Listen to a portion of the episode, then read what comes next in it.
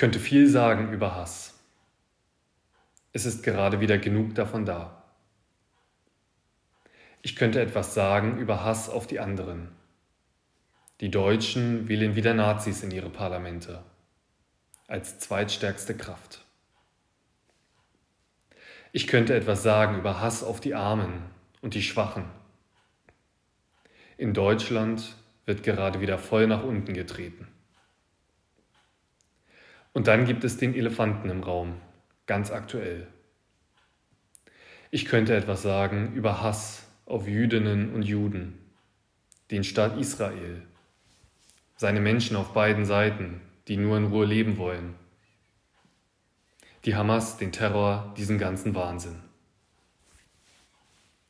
Aber die Wahrheit ist, ich kann es nicht. Mir fehlen Worte, ich bin zu platt.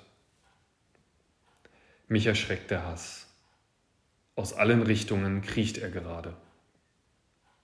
Ich habe keine Lösungen. Ich kann auch keine Zuversicht predigen. Ich muss auch nicht alles selbst aussprechen können. Das ist das Schöne an meiner christlichen Religion. Es gibt genug Texte, genug Glauben von anderen, die ich für mich sprechen lassen kann. Schon vor Wochen habe ich einen Beitrag entdeckt vom Theologiestudenten Per Asmussen auf Instagram. Er hat einen zentralen Ausspruch von Jesus neu interpretiert. Ich möchte drei Varianten vorlesen, die mich sehr berührt haben. Ich aber sage euch, liebt eure Feinde, betet für die, die euch verfolgen. So werdet ihr zu Kindern eures Vaters im Himmel. Denn er lässt die Sonne aufgehen über AfD-Wählerinnen. Und er lässt es regnen auf Menschen mit queerfeindlichen Einstellungen.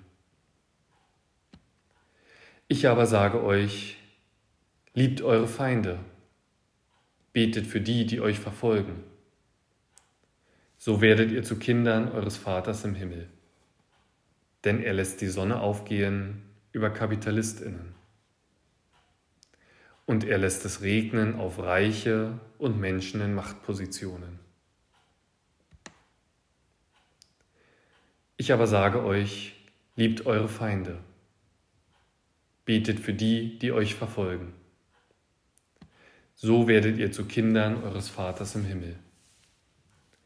Denn er lässt die Sonne aufgehen über Antisemitinnen und er lässt es regnen auf Menschen, die sich ableistisch und fettfeindlich äußern. Nach Matthäus Kapitel 5, Vers 43 folgend. Amen.